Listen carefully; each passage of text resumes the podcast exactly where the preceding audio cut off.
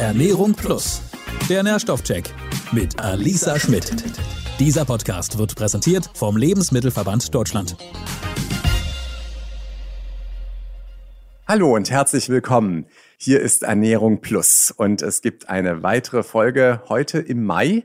Und mit dabei ist natürlich auch heute wieder Alisa Schmidt. Wie geht's dir erstmal? Hallo. Hey, mir geht's sehr gut. Ich habe gehört, du hast dich äh, vor nicht allzu langer Zeit ein bisschen verletzt, Alisa. Genau, ich bin leider im Trainingslager böse umgeknickt und hatte dann oh nein. leider auch einen Bänderriss. Ähm, sieht aber mittlerweile wieder alles sehr, sehr gut aus und ähm, ich habe jetzt ein paar Wochen alternativ trainiert und konnte leider auch nicht laufen, aber bin jetzt zum Glück wieder ganz gut im Training und jetzt fangen auch schon langsam die Wettkämpfe an. Von dem her bin ich froh, dass jetzt alles wieder ganz gut aussieht. Ja, es geht ja jetzt tatsächlich bei dir auch richtig um was dieses Jahr, ne? Mit den Olympischen Spielen und der ganzen Geschichte. Wie ist da so aktuell der Stand? Auf jeden Fall, ja, die 4x400 Meter Staffel hat sich jetzt schon qualifiziert was natürlich für uns alle sehr, sehr schön war. Und jetzt geht es eben darum, gut durch die Wettkämpfe zu kommen und schnelle Zeiten zu rennen. Ich muss jetzt ähm, natürlich im Training auch noch ein bisschen was nachholen. Mir ging jetzt die letzten Wochen leider ein bisschen was verloren, gerade was die Schnelligkeit angeht. Aber da merke ich auf jeden Fall auch Woche zu Woche wieder Fortschritte. Und wie bereitest du dich jetzt momentan darauf vor? Oder ist jetzt irgendwas ganz speziell im Moment? Oder machst du einfach noch mehr Training als normal? Noch mehr Training ist jetzt momentan leider schwierig. Dadurch, dass ja eben schon Wettkämpfe stattfinden, kann man gar nicht mehr so viel machen, weil man ja eben bei den Wettkämpfen topfit sein muss. Und wenn man dann noch sehr viel in der Woche trainiert, dann geht das leider nicht. Das heißt, man muss sich eigentlich jetzt darauf verlassen, was man den ganzen Winter über trainiert hat. Ähm, so ein bisschen an der Schnelligkeit können wir zum Glück noch arbeiten. Und darauf konzentrieren wir uns auch gerade, dass da einfach noch ein bisschen, ja, ein bisschen besser einfach die Schnelligkeit funktioniert. Und dann hoffe ich einfach, dass es von Wettkampf zu Wettkampf immer besser wird. Gut, dann wirst du wahrscheinlich jetzt vor allem jede Menge Ausdauer auch trainieren müssen und dass es da wieder vorangeht. So ernährungsmäßig ändert das jetzt erstmal wenig wahrscheinlich. Ja, genau. Also jetzt gerade, sag ich mal, wenn auch die Wettkämpfe stattfinden, achte ich natürlich noch mal ein bisschen mehr drauf, dass ich mich noch wirklich auch sehr, sehr gut ernähre. Vielleicht noch mal ein bisschen mehr auch die Süßigkeiten beiseite lasse, was mir persönlich immer sehr schwer fällt. Aber gerade bei den Wettkämpfen muss dann da wirklich alles funktionieren. Also du isst Süßigkeiten, das beruhigt mich ja ein bisschen zumindest. Ja, auf jeden Fall. Also ich kann da leider wirklich nicht drauf verzichten. Eine, eine Kleinigkeit muss bei mir am Tag einfach immer drin sein. Ja, und jetzt heute haben wir ja eine neue Folge und äh, es geht um Vitamin C, Alisa. Was verbindest du erstmal mit Vitamin C vorneweg? Ja, ich bin sehr gespannt, weil das Vitamin C war eigentlich immer das, was man als Kind schon immer bekommen hat, wenn man krank wurde. Und das war immer so das Heilungsmittel, wenn man irgendwie eine Erkältung hatte. Dann hat meine Mama immer gesagt, ja, wir müssen auf jeden Fall direkt Vitamin C nehmen. Und dann hatte ich immer diese Vitamin C Brausetabletten bekommen. Von dem her bin ich sehr gespannt, was wir jetzt gleich noch erfahren werden. Ja, Vitamin C ist tatsächlich auch bei mir. Also ich kenne es auch noch aus dem Supermarkt oder so hat man es ja immer mit eingepackt, früher auch vor allem als Kind. So ein bisschen die zusätzliche Zufuhr, ob das tatsächlich was bringt oder nicht, werden wir gleich hören. Ja, und deswegen begrüßen wir jetzt unseren Experten für die heutige Folge und das ist Professor Dr. Andreas Hahn. Andreas Hahn ist Professor am Institut für Lebensmittelwissenschaft und Humanernährung an der Leibniz-Universität Hannover. Seine Schwerpunkte liegen in der Physiologie und Biochemie der Ernährung, der klinischen Untersuchung von Mikronährstoffen und anderen physiologisch wirksamen Nahrungsbestandteilen sowie der lebensmittelrechtlichen Beurteilung von Nahrungsergänzungsmitteln.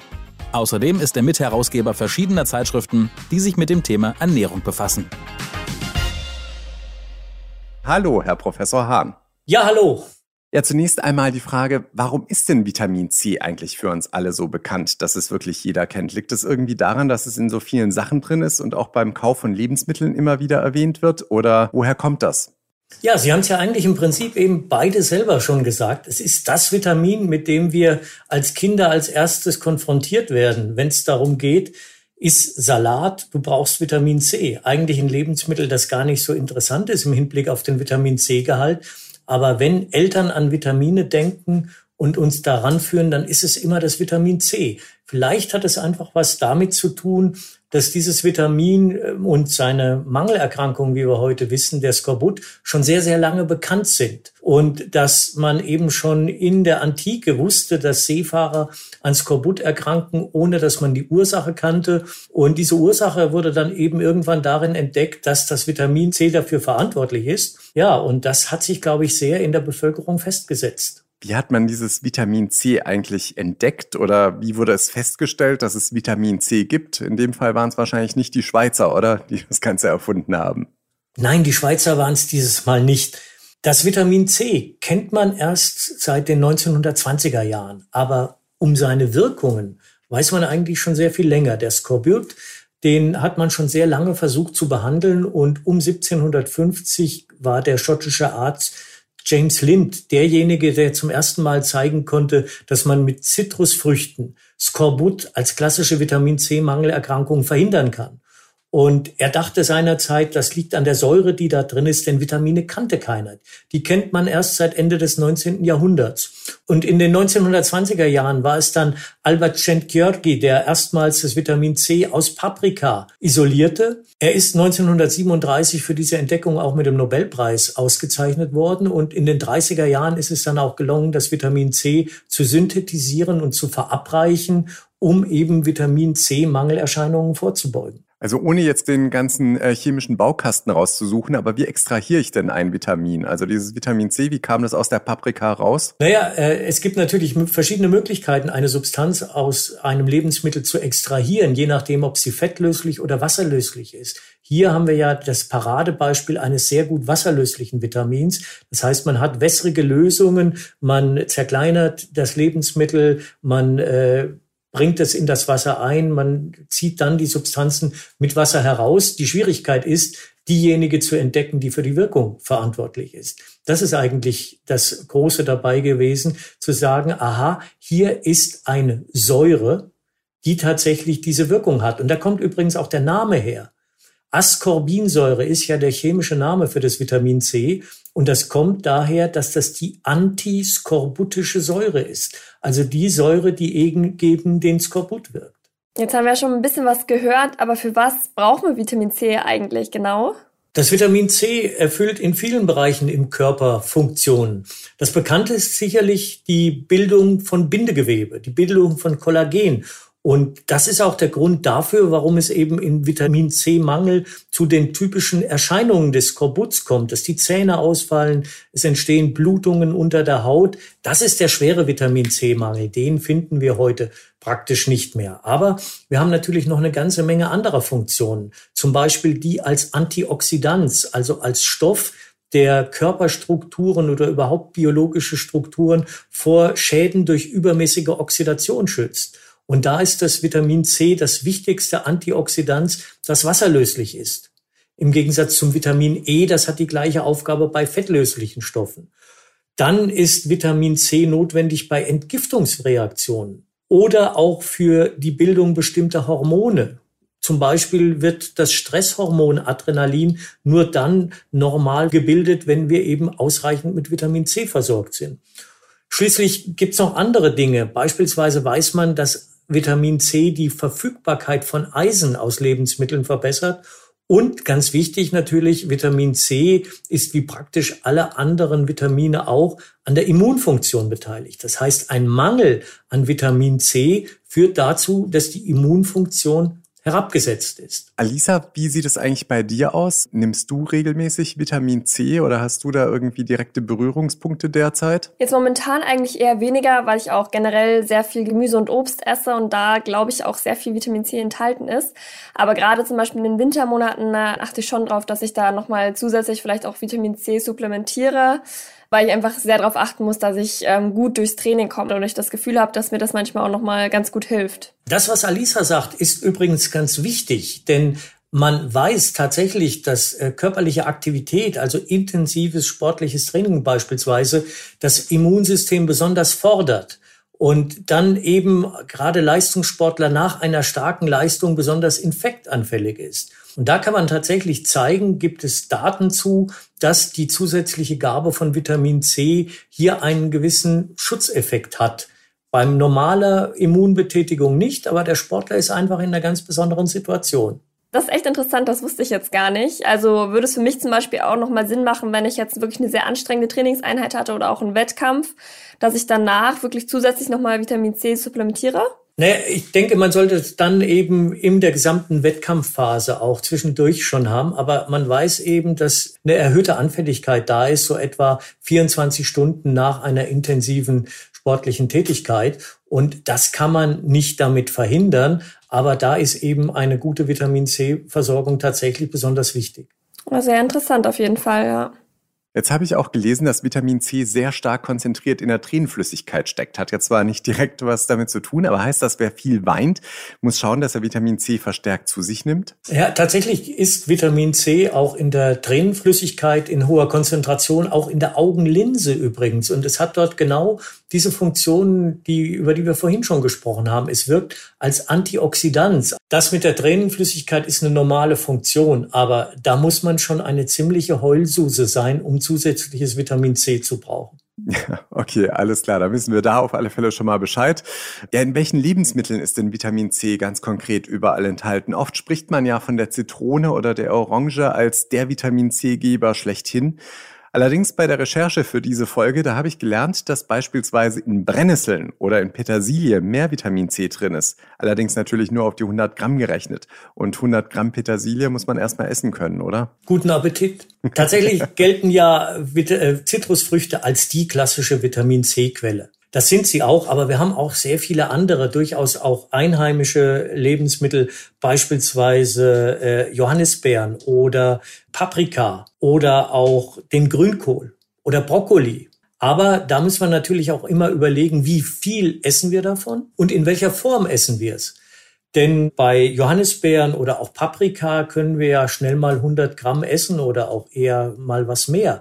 Aber tatsächlich 100 Gramm Brennnessel oder 100 Gramm Petersilie, das kann man nicht essen. Diese Lebensmittel haben zwar einen hohen Vitamin C-Gehalt, aber für die praktische Ernährung ist das von untergeordneter Bedeutung. Sie meinen ja auch im Brokkoli ist sehr viel Vitamin C enthalten. Ist es, wenn man den Brokkoli dann abkocht, ist das immer noch enthalten, das Vitamin C? Das ist ein ganz, ganz wichtiger Punkt. Vitamin C ist das Vitamin, das eigentlich am stärksten hitzeempfindlich ist oder überhaupt gegen Abbauprozesse empfindlich ist. Und wenn wir Vitamin C eben erhitzen, beispielsweise bei der Zubereitung von Lebensmitteln, können, wenn das ungünstig gemacht wird, bis zu 100 Prozent des Vitamins verloren gehen. Dann ist nichts mehr drin. Das sieht man sehr deutlich häufig bei Krankenhauskost, die früh morgens hergestellt wird, dann den ganzen Tag irgendwo verteilt, gelagert und bis sie mittags beim Patienten ankommt, ist fast kein Vitamin C mehr drin. Und so haben wir das beispielsweise eben auch bei Grünkohl. Der Grünkohl muss sehr, sehr lange kochen. Ist zwar eben ein voller Gehalt, aber eben nicht mehr im verzehrsfertigen Lebensmittel. Beim Brokkoli sieht das besser aus der enthält eben auch gegart noch eine ganze Menge. Und wenn wir eben saure Lebensmittel haben, Säfte beispielsweise, in denen ist das Vitamin verhältnismäßig stabil. Da wird es nicht so schnell abgebaut. Kann man denn Vitamin C eigentlich auch ungehindert aufnehmen? Also sprich, wenn ich jetzt diese ganzen Sachen esse. Ich weiß zum Beispiel aus aktuellem Anlass sozusagen, wenn man Babybrei kocht, da soll man ja am Ende immer ein bisschen Fruchtsaft zugeben, damit Kinder das Eisen darin besser aufnehmen können. Das heißt, Vitamin C hilft, andere Energiequellen praktisch besser aufzunehmen. Aber gibt es denn auch was, was man nehmen muss, damit Vitamin C besser aufgenommen werden kann? Naja, grundsätzlich ist es eben so, dass das Vitamin C immer dann aufgenommen wird, besonders gut, wenn es im Kontext einer Mahlzeit in physiologischen, in normalen Dosierungen vorkommt.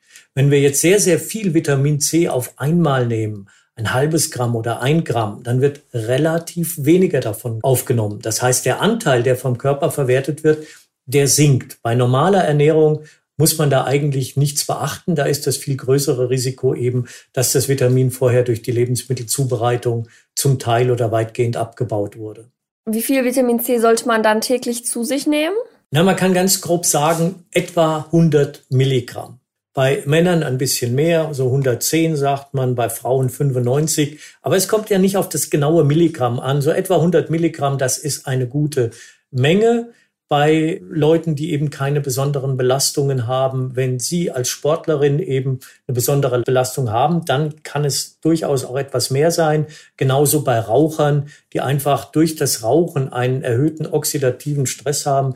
Die sollten auch etwas mehr aufnehmen. Die bessere Lösung ist es allerdings dann mit dem Rauchen aufzuhören. Aber im Normalfall kommt man mit diesen 100 Milligramm ganz gut hin. Dennoch, 100 Milligramm kann man eigentlich über die normale Ernährung ganz gut erreichen, über äh, viele Lebensmittel.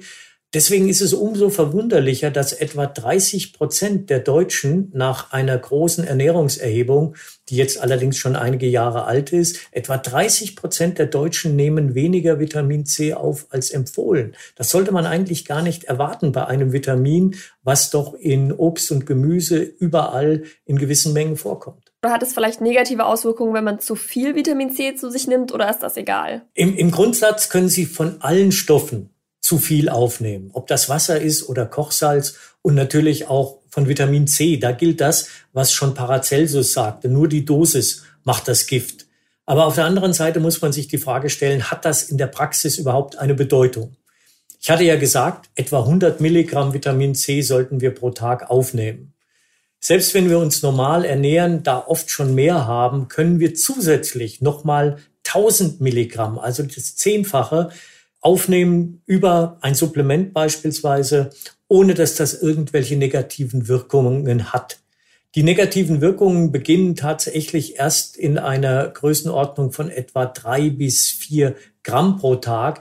Dann kann das eben zu gastrointestinalen Beschwerden, zu Durchfällen führen. Und wenn man das sehr, sehr lange macht, gibt es auch entsprechend Personen, bei denen das Nierensteine begünstigen kann.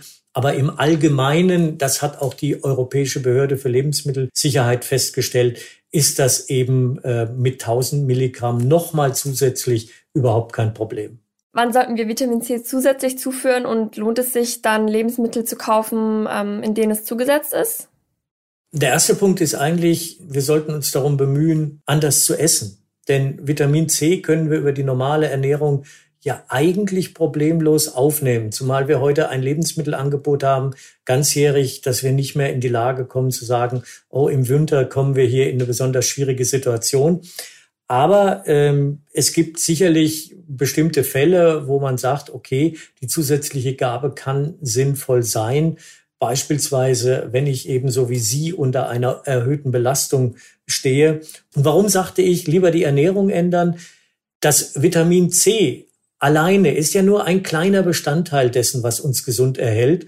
Und äh, Vitamin C kann isoliert nicht das ersetzen, was eine gesunde Ernährung insgesamt leisten kann. Wirkt denn künstliches Vitamin C, also zugesetztes Vitamin C überhaupt? Oder ist das, es gibt ja manchmal so das Vorurteil, dass das wirklich in den Lebensmitteln auch drin sein muss, damit das richtig äh, ankommt bei einem. Ist da was dran? Äh, das ist häufig zu hören. Das ist die Vorstellung, dass der Körper unterscheiden kann zwischen dem, was aus einem Lebensmittel kommt und dem, sagen wir mal, was im Labor hergestellt worden ist. Das kann er nicht. Das kann er nicht, denn das Vitamin C, das eben isoliert zugesetzt wird, hat genau die gleiche chemische Struktur. Es hat in der Zelle genau die gleichen biochemischen Wirkungen. Das merkt der Körper nicht. Aber das heißt, Sie würden auch empfehlen, das Vitamin C dann eher zu einer Mahlzeit zu nehmen, weil dann die Wahrscheinlichkeit höher ist, dass dann da andere Stoffe dabei sind, die dann eine bessere Wechselwirkung ergeben am Ende. Habe ich das richtig verstanden? Das kann man durchaus so sehen. Man kann jetzt die Frage stellen, wird es denn, wenn ich es isoliert zwischen der Mahlzeit aufnehme, vielleicht ein bisschen besser aufgenommen? Aber das ist eher eine akademische Diskussion, ob da drei Prozent oder fünf Prozent mehr von aufgenommen werden. Wenn ich das zusätzlich gebe, habe ich in jedem Fall genug. Aber ich habe natürlich in der Mahlzeit andere Stoffe, die gemeinsam mit Vitamin C zum Beispiel als Antioxidants wirken. Inhaltsstoffe von Pflanzen, Polyphenole, die eben ähnliche Wirkungen haben und die diesen Synergieeffekt zeigen. Ähm, mich würde jetzt noch interessieren, Vitamin C ist ja eigentlich so das bekannteste Vitamin. Ist es aber auch das wichtigste? Das kommt jetzt darauf an, wie man diese Frage sieht. Vitamin C ist nicht wichtiger oder weniger wichtig als andere Vitamine, wenn es um die Bedeutung im Stoffwechsel geht. Aber wir haben natürlich Vitamine, mit denen wir eher schlechter versorgt sind und wir haben solche, mit denen wir eher besser versorgt sind. Das heißt, bestimmte Vitamine sind in unserer Ernährung kritisch, besonders kritisch sicherlich das Vitamin D oder auch die Folsäure. Aber wir haben gesehen, das Vitamin C ist kein eigentlich kritisches Vitamin. Dennoch, wenn immerhin knapp ein Drittel der Bevölkerung zu wenig davon aufnimmt, ist es eines, das wir mal im Auge behalten sollten. Ja, Alisa, da haben wir ja heute wieder eine ganze Menge gelernt, oder? Ja, auf jeden Fall. Also ich fand es gerade auch sehr interessant äh, zu hören, dass es besonders auch in der Wettkampfsaison eben wichtig ist, genug Vitamin C zu sich zu nehmen, was ja auch auf jeden Fall Sinn macht, weil der Körper natürlich nach so einer Extrembelastung auch geschwächt ist. Und ähm, deswegen werde ich da auf jeden Fall darauf achten, diese Saison auch genug Vitamin C zu mir zu nehmen. Und das ist auch völlig saisonal unabhängig, oder Herr Professor Hahn? Ja, es geht ja eigentlich darum, dass wir ganzjährig gesund bleiben und dass wir ganzjährig mit Nährstoffen versorgt sind. Und am besten, das ist immer noch die Basis, ist eine gesunde und ausgewogene Ernährung, wie das immer so schön heißt, möglichst vielseitig. Und das ist die beste Basis. Und dann kann man immer noch überlegen, ob es besondere Situationen gibt, in denen es dann tatsächlich noch etwas mehr sein muss. Alles klar, gut. Das ist doch ein schönes Schlusswort. Und in diesem Sinne, Alisa, dir jetzt erstmal alles Gute für die nächsten Wochen, vor allem für die sportlichen Ambitionen auch Richtung Tokio. Und du wirst uns ja weiterhin informieren, weil wir hören uns ja dann in ungefähr vier Wochen auch schon wieder. Da geht's dann nämlich ums nächste Thema, um das Thema Magnesium. Genau, ich freue mich auf jeden Fall schon und bin schon gespannt, was wir da so hören werden. Und in vier Wochen kann ich bestimmt auch schon einiges mehr sagen, was die Wettkämpfe betrifft. Alles klar, wir drücken dir jedenfalls ganz, ganz fest die Daumen. Und dann sagen wir hiermit dann auch schon nochmal vielen lieben Dank, Herr Professor Hahn, und danke, Alisa, und bis zum nächsten Mal. Tschüss. Ich bedanke mich auch. Tschüss. Tschüss. Ernährung Plus. Der Nährstoffcheck mit Alisa Schmidt. Immer am letzten Mittwoch im Monat neu. Dieser Podcast wird präsentiert vom Lebensmittelverband Deutschland. Alle Folgen bei podnews.de und allen wichtigen Podcast-Portalen und Streamingdiensten.